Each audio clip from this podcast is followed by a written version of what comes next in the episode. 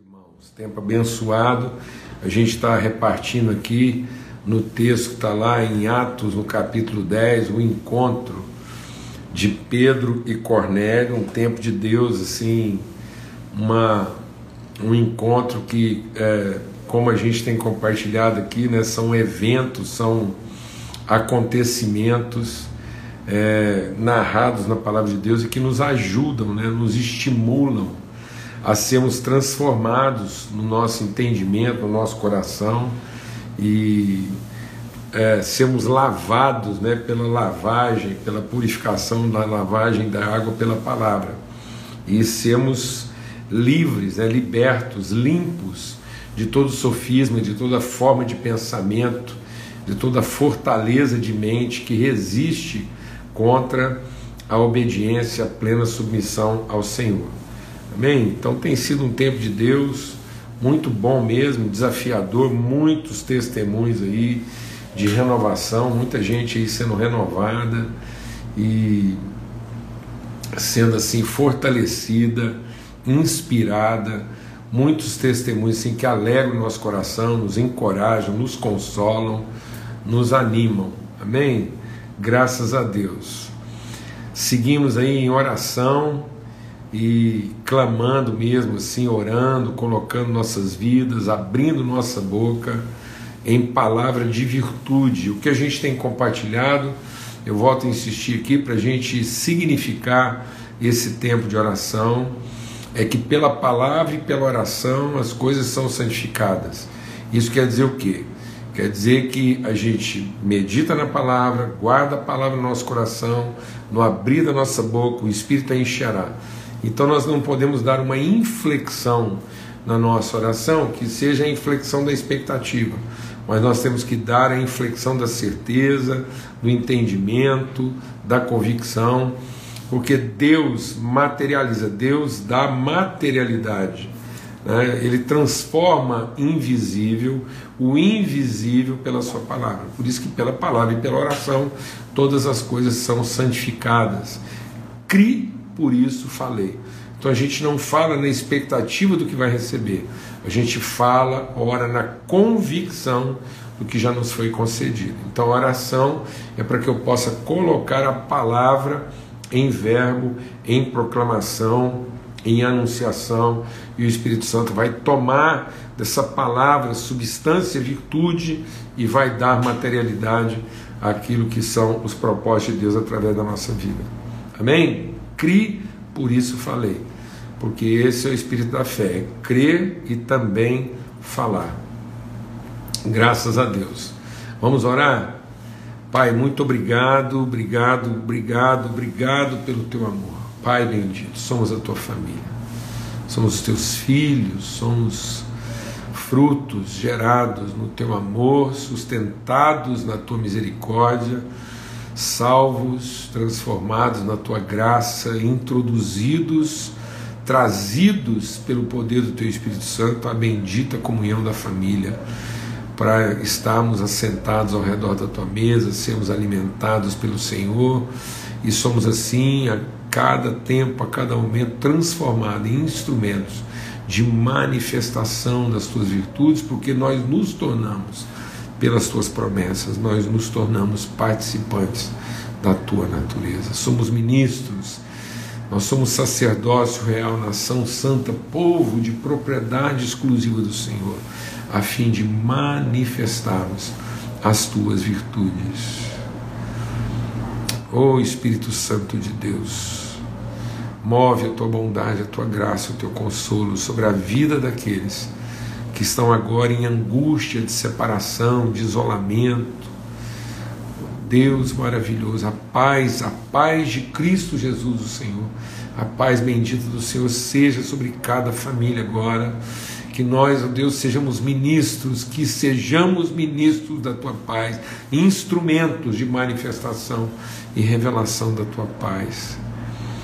Ó Deus, onde cada um de nós estiver, repousa sobre nós a tua paz e nós falamos agora a paz de Cristo sobre cada família, cada irmão e irmã, consolando o coração, levantando o doente, fortalecendo o abatido, renovando, Senhor, a vida de cada um.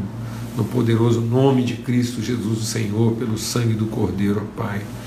Amém. Graças a Deus. Aleluia, graças a Deus. Eu vou tirar momentaneamente aqui os nossos comentários, né? Tem sido pedido isso aí, a gente vai respeitar esse pedido. A gente está compartilhando aqui Atos 10, né? algo que Deus está tratando aqui, são fortalezas, resistências, muitas vezes no nosso coração, no trato com aqueles que muitas vezes ainda não estão inseridos né? dentro daquilo que é a nossa área de convívio, de relacionamento de fé. E como é que nós somos desafiados a sermos ministros de Deus na vida dessas pessoas. Elas esperam por nós. A palavra de Deus diz que toda a criação geme e espera por nós. Primeira coisa que nós vimos é que Deus está falando, Deus está respondendo a oração. Mas essas pessoas não vão ter condição de conhecer Deus como Pai, a não ser que elas encontrem com o Filho de Deus. Então nós não estamos aqui para pregar simplesmente dar um testemunho a respeito da salvação em Deus né? mas nós estamos aqui para sermos testemunhas da salvação do Pai. Não é uma questão simplesmente de salvar o indivíduo das condenações do seu pecado. Isso Cristo já fez por todos. O que condena uma pessoa hoje não é mais o seu pecado, porque o pecado de todos já foi perdoado. O que condena uma pessoa hoje é viver em pecado por não conhecer a relação, a comunhão do Espírito. Então, a relação conosco batiza no espírito, traz essa compreensão de família, de povo, de pertencimento, de modo que as pessoas são batizadas no corpo. Então, Deus estava lá falando, e está colocado nessa ordem aqui, né? Deus falando um dia antes, o anjo de Deus falando com Cornélio para a gente entender nesse calendário. Então está claro aqui no texto, né? Que um dia antes de Deus falar pessoalmente com Pedro, ele mandou um anjo responder às orações é, do Cornélio. Mas o anjo não poderia completar essa obra, porque ele não, o anjo não pode apresentar o Pai. O anjo só pode confirmar a divindade. Então o anjo vem e fala em nome da divindade, mas só quem pode falar em nome do Pai é um dos seus filhos. E Cristo veio como primogênito de muitos irmãos, e hoje nós somos o corpo de Cristo, a família, os filhos de Deus, para manifestarmos as suas virtudes. Então o anjo pode dar testemunho do poder, mas nós, como família, somos testemunhas das virtudes. Então a obra da salvação, não, deixa Deus ministrar o nosso coração. A obra da salvação não é uma experiência com poder. A obra da salvação é a relação com as virtudes. Então a obra da salvação se consuma na comunicação, na transmissão, na comunhão das virtudes e não na experiência com o poder. Também só a experiência com o poder não pode salvar se a pessoa não for transformada pelo conhecimento das virtudes, não nascer de novo. E isso só um filho de Deus pode revelar isso, porque só ele é conhecedor, portador. O anjo não porta as virtudes de Deus. Só os filhos de Deus são co-participantes da sua natureza e, portanto, são ministros das suas virtudes. Nós, como igreja, não somos ministros do poder, nós somos ministros da virtude. Amém? Nós testemunhamos o poder, mas ministramos a virtude.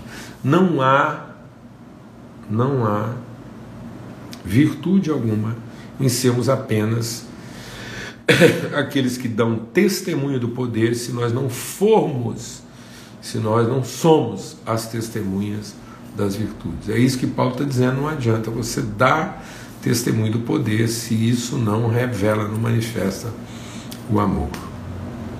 Amém. E aí o Cornélio está tendo essa vivência, manda chamar o Pedro para que Pedro possa ensiná-lo a respeito do que ele ainda não sabe. E o que, que ele não sabe? Ele não sabe que Deus é Pai. E aí Deus vai lá e aí Deus não manda um anjo conversar com Pedro, Deus traz Pedro por um arrebatamento espiritual, porque o anjo dava conta do Cornélio, mas um anjo não daria conta de Pedro. E aí é o próprio Pai, através do seu Espírito, E eu estou dizendo isso porque está no texto, Pedro tá, meditava a respeito da visão. O Espírito lhe disse, Pedro disse, de modo nenhum, Senhor. Então Pedro tem plena consciência que está conversando diretamente com o Senhor. O que Pedro tem dificuldade até aqui, ainda mesmo sendo pleno do Espírito Santo de Deus, é conhecer a Deus como Pai, por isso que ele ainda não vê o outro diferente dele como irmão. E é isso que Deus vai trabalhar no coração de Pedro, o espírito da adoção. Então Pedro não tem dificuldade do serviço, mas ele tem muita dificuldade da relação. É isso que Paulo vai exortar. O problema de Pedro, apesar de ser fortemente confrontado é, pelo próprio Deus aqui, ele ainda vai persistir. Depois, lá na frente, é, Paulo ainda tem que conversar com Pedro a respeito da mesma coisa. E isso nos desafia, né? E aí a gente também é, compartilhou ontem sobre essa perplexidade. Então, pensar sobre isso, ter que encarar isso, ter que confrontar isso, nos enche de perplexidade, porque nós estamos acostumados a um tipo de pensamento que é um sofisma, porque ele tem aparência de verdade. Essa sofisma é baseado no que o próprio Deus falou, mas não é fundamentado no que Deus disse. Então, todo sofisma, o primeiro sofisma lá, criado por Satanás, ele vai lá pergunta para o homem o que é que Deus falou. A mulher repete, e aí o diabo diz: não é bem assim. Então, o sofisma é produzido a partir de uma declaração. Né? do próprio Deus. Tanto é que quando o diabo vem tentar Jesus, ele diz: Se tu és o filho de Deus, né, por que, que você não transforma a pedra em pão? Depois o diabo leva ele no pináculo do templo e diz: Olha, lança-te daqui, porque aos, a palavra de Deus diz que Deus dará ordens aos seus anjos a respeito de ti, para que eles te livrem. Tá vendo? Então são declarações, são. É, é, é, são afirmativas, são interpretações do que Deus falou, mas não são traduções do que Deus disse. Então o que é o sofisma? O sofisma é uma interpretação individualizada. Onde nasce um sofisma? Toda vez que eu interpreto o que Deus falou na expectativa do direito. Então, toda vez que eu, contemplando um direito, afirmo o que Deus. Toda vez que eu afirmo o que Deus falou, para vindicar um direito, eu criei um sofisma. Porque o que Deus falou não é para fundamentar juízo, o que Deus falou é para fundamentar justiça. Por isso que o justo é que viverá da fé. Então toda palavra de Deus é para que eu seja ministro da sua virtude em favor dos irmãos, especialmente aqueles irmãos que ainda não conhecem o Pai. Por isso que a fé só é verdadeiramente fé quando ela é a certeza do que Deus colocou na nossa vida em favor dos nossos irmãos. Então nós somos ministros de virtude em favor daqueles que ainda não conhecem. Isso é fé, isso é sacerdócio. Mas toda vez que eu uso uma, deixa Deus ministrar o nosso coração, toda vez que eu uso uma declaração de Deus em favor próprio, na defesa de um direito, isso é sofisma, porque continua sendo o que Deus falou, mas não foi isso que ele disse. Foi aí que o Pedro se enganou quando ele disse: Deus não permitirá que o Senhor vá a Jerusalém para ser sacrificado. E Jesus disse para Pedro: Arreda de mim, Satanás, porque você cogita da forma de pensamento humano e o pensamento humano é fundamentado no direito e eu estou aqui para cumprir a vontade do Pai, não é para seguir esses pensamentos. Amém? Então há uma perplexidade. Então Deus realmente está nos surpreendendo, né? E, aí nós temos que entender isso. E aí, enquanto ele meditava sobre isso, é, a palavra de Deus diz: Pedro, os homens, e agora vamos usar essa palavra aplicada a nós, irmãos e irmãs, os homens, as pessoas estão à nossa procura. É isso que o Espírito Santo está dizendo. Irmãos, irmãs, família de Deus, as pessoas estão à nossa procura. Portanto, saiamos da posição que a gente se encontra e vamos com eles, sem hesitar, sem medo. Sem ficar preocupado com a nossa reputação, o que, é que as pessoas vão dizer ou pensar, porque é isso que acontecia lá Né? Tem muita gente que usa isso também de forma conveniente, mas a gente está falando aqui o que tem que ser dito sem medo, então é por isso que a palavra de Deus diz que Jesus era amigo de quê? De publicanos e pecadores, e isso incomodava os escribas e fariseus. Né? Então nós temos que pensar sobre isso. Né? Jesus era amigo, então isso quer dizer que ele tinha uma relação lá uma relação afetiva que incomodava muita gente. E, e aí, no mesmo, na mesma sequência né, em que o Espírito está dizendo a Pedro: os homens nos procuram, os homens te procuram. O Espírito está dizendo agora, vamos ouvir o que o Espírito Santo de Deus está nos dizendo agora: os homens nos procuram, vamos com eles sem hesitar. E nesse mesmo espírito, nós vamos dizer às pessoas: nós somos a pessoa que vocês estão procurando. Nós somos, amados, o que as pessoas estão procurando.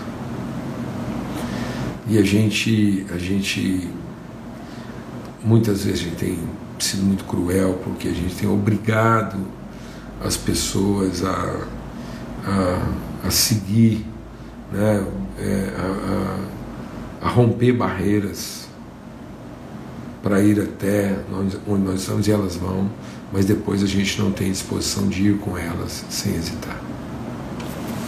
Amém. Bom, e, e aí a conclusão foi: por que essas pessoas não nos procurando? E o texto diz: nós estamos nos procurando, procurando vocês, as pessoas estão nos procurando para que a gente vá até a casa delas. Faz uma pausa, hein, mano? Vamos fazer uma pausa. As pessoas, nós estamos obrigando as pessoas a, a, a primeiro frequentar nossos ritos, nossas liturgias. Mas na verdade as pessoas não estão nos procurando para que a gente vá até a casa delas porque elas querem ouvir o que a gente tem para dizer. Há uma disposição, mas muitas vezes, por conta do preconceito, a gente não está indo até a casa delas. Eu teria muitas histórias para contar, não vou contar aqui. Eu não vou contar algumas histórias aqui porque, porque aqueles que testemunharam isso de forma muito íntima entendem, né? E, mas assim, muitas coisas Deus já nos deu. Eu, eu, eu, muitas coisas eu recebi de Deus no sentido de ter uma certa sensibilidade. Uma delas eu vou dizer, eu me lembro de uma, de uma irmã muito querida, né, que, que era líder de um, de uma de um segmento religioso lá em Uberlândia, na nossa cidade lá, e era, era muito é, firme nas suas convicções doutrinárias, né, como devota lá daquela. E ela começou a se aproximar, a gente tinha um pequeno grupo no, no condomínio e ela veio participar do pequeno grupo e ela era muito forte, tinha opiniões muito fortes, né?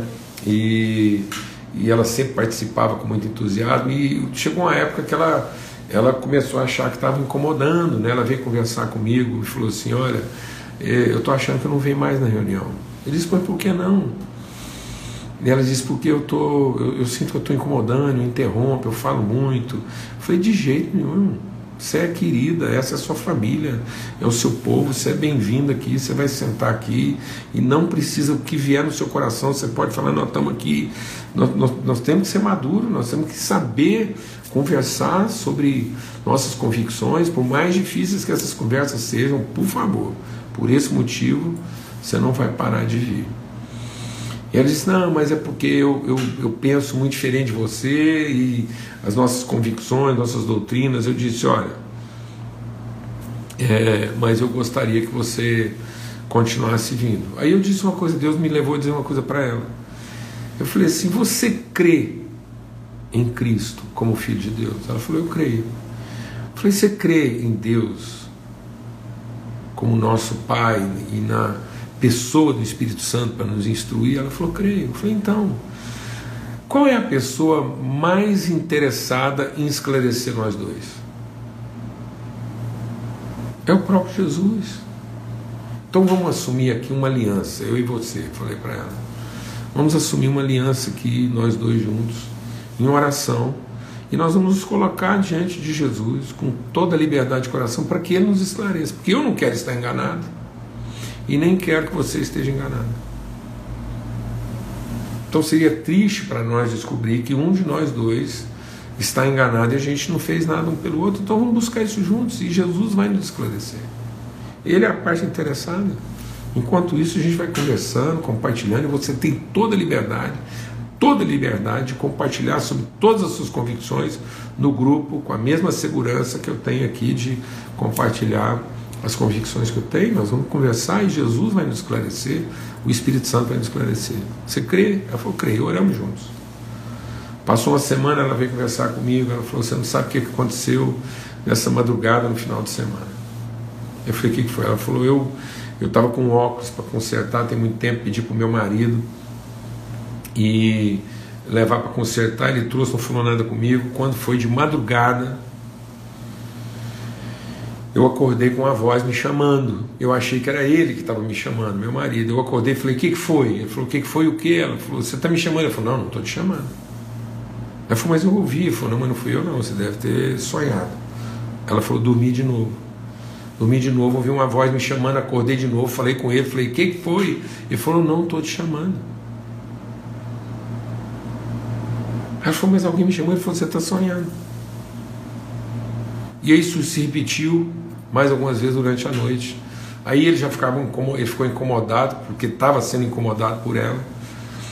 E ele falou assim: Olha, não sou eu que estou te chamando, e se você não está sonhando, deve ser esse Deus que você acredita aí que está chamando você. Por que, que você não abre a Bíblia e vê o que, que ele tem para falar com você? Ela falou assim, de madrugada esse papo rolando, ela falou assim, que falou para ele, você está com ironia, você sabe que eu não posso ler a Bíblia porque meu óculos está arrumando e eu não consigo ler. Ele falou, não, eu trouxe seu óculos lá do concerto, você me pediu, ele está dentro da sua Bíblia. Aí ela pegou a Bíblia e abriu onde o óculos estava colocado. E ela começou a ler o texto. E teve um encontro pessoal com Jesus e a sua vida transformada pela presença do Espírito Santo. E daquele dia em diante, ela passou a dar um testemunho maravilhoso. Nos tornamos amigos muito próximos, queridos. Por quê, amados? Porque nós precisamos ir com as pessoas sem hesitar. Nós somos a pessoa, as pessoas que elas estão procurando, porque nós somos o corpo vivo de Cristo e nós temos que ter esse coração e, e, e porque elas querem ouvir. E a gente vai continuar o texto, porque eu estou assim, né, muito alegre a gente estar tá compartilhando isso. E aí ele finalmente chegou lá na casa do Cornélio, e quando o Cornélio viu, ficou tão maravilhado com a presença dele lá, que se prostrou e queria adorar o Pedro, porque falou: esse Deus mandou chamar, esse cara é o cara de Deus.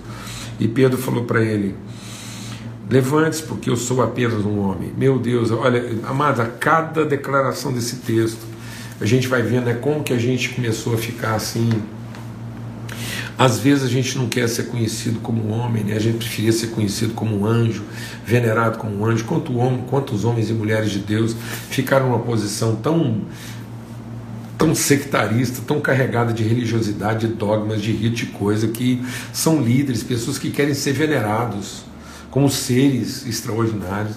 E na verdade, amados, somos todos homens, pessoas amadas por Cristo, porque em Cristo deu a vida e nós devemos nos tratar uns aos outros com esse respeito, com essa simplicidade e humildade. E aí Pedro entrou, encontrou um punhado de gente reunida. Agora veja a dificuldade do Pedro. Veja o tanto que, rapaz, o homem teve um arrebatamento. Ele ouviu o Espírito Santo. Ele, ele ouviu Deus falar para ele que ele não podia chamar mais ninguém de imundo. E Pedro arrumou um jeitinho. Pedro deu um jeitinho de chamar de imundo quem ele não podia mais chamar de imundo. Porque veja, veja a volta que o Pedro deu nessa conversa para isentar a si próprio de responsabilidade. O tanto que isso é forte, o tanto que isso está arraigado, essa, esse, essa, isso entrou como uma fortaleza no nosso entendimento e tem que ser destruído. Veja a saudação que Pedro fez quando ele chegou na casa do Cornélio. Vocês bem sabem que um judeu está proibido de se juntar a um gentio e de entrar na casa dele. Mas, como Deus me mostrou que eu não devo chamar ninguém de impuro ou de imundo, por isso, uma vez chamado, eu vim sem vacilar. Ah, pelo amor de Deus, Pedro precisava fazer essa introdução? É como se Pedro estivesse fazendo assim: ó, oh, gente, vocês sabem que eu não posso entrar na casa de vocês porque vocês são imundos. Mas como Deus me falou e me revelou que eu não posso chamar nenhum imundo de imundo, eu não vou chamar vocês imundos de imundo, porque Deus falou que eu não posso. E entrou. Olha, eu vou te falar uma coisa, amados. A misericórdia de Deus tem trabalhado na nossa vida. Porque com tudo isso, com uma introdução dessa, Pedro dizendo que estava ali porque Deus é que mandou, ele estava obedecendo e que Deus estava transformando o entendimento dele. Ele arrumou um jeitinho de falar que eram gentios, impuros, que se fosse noutra circunstância ele não teria contato com eles, mas ele estava ali porque Deus agora ordenou e ele foi para lá sem hesitar, porque Deus mandou. Uma introdução atrapalhada. E mesmo assim, todo mundo assentado recebeu e queria ouvir aquilo que ele tinha para ensinar. E aí, como é que Pedro começou a falar? Ele disse: Eu reconheço agora, por verdade, que Deus não trata as pessoas com parcialidade. Pelo contrário, em qualquer nação, aquele que teme e faz o que é justo lhe é aceitável. Amado, vamos parar aqui hoje. Tem alguma coisa muito atrapalhada acontecendo conosco.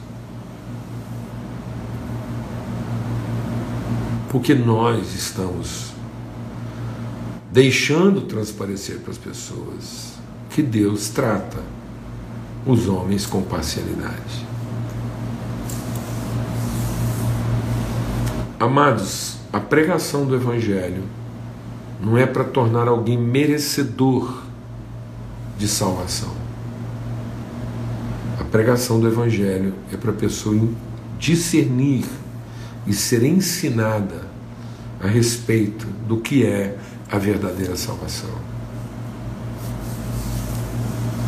E a verdadeira salvação se consuma nesse batismo de corpo, nesse batismo de unidade, nesse batismo de família.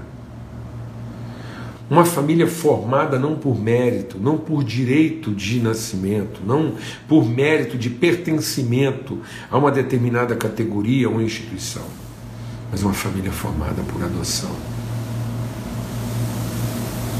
Onde Deus está formando um povo por adoção. Em que quem testifica que somos filhos não são nossos méritos. Quem testifica que somos filhos é o Espírito Santo de Deus em nós.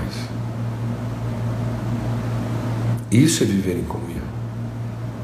Isso é ser instrumento de justiça. Isso é sermos ministros de paz. Paulo escrevendo sobre isso lá em 2 Coríntios, no capítulo 5, ele diz: Porque agora a ninguém mais conhecemos segundo a carne, nem mesmo a Cristo. Se antes conhecíamos a Cristo na carne, que é Jesus, agora nós o conhecemos em espírito e verdade. E agora nós somos ministros da reconciliação, por isso, porque somos ministros da reconciliação a ninguém mais tratamos segundo os seus pecados. Amém, meus irmãos. Em nome de Cristo Jesus, o Senhor.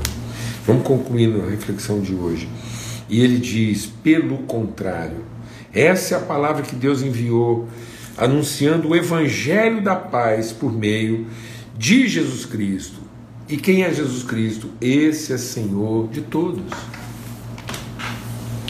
de todos. Então nós temos um papel de sermos ministros de misericórdia, de reconciliação, de, de, de longanimidade, de paciência. E não ministros de juízo, de mérito, de direito, de segregação ou de parcialidade. Um ministério de mansidão, de, de, de não expectativa, mas de convicção, para que quando as pessoas deixam Deus ministrar o nosso coração, eu quero terminar essa reflexão dizendo isso. Quando as pessoas olharem nos nossos olhos, elas não vão perceber a expectativa do que elas têm que fazer para serem aceitas por Deus, mas elas vão encontrar nos nossos olhos a certeza do que Deus já fez por elas para recebê-las como filhos e filhas, como família. A nossa pregação está carregada da certeza do que Deus já fez pelas pessoas e o que elas representam para Ele, e não da expectativa do que elas possam fazer para Deus para merecer. Amém. A paz de Cristo seja sobre todos. Hoje, sempre, nós somos essas pessoas, na certeza de que Deus não trata ninguém com parcialidade. Ele é Senhor de todos. Que o amor de Deus, o Pai, o amor do Pai, a graça bendita do seu Filho Cristo Jesus e a comunhão do Espírito Santo de Deus seja em nós e através de nós. Até amanhã, continua lendo esse capítulo aí, a gente vai buscar concluir nossa reflexão amanhã. Até amanhã, se Deus quiser, às 18 horas, em nome de Cristo Jesus. Pai seja sobre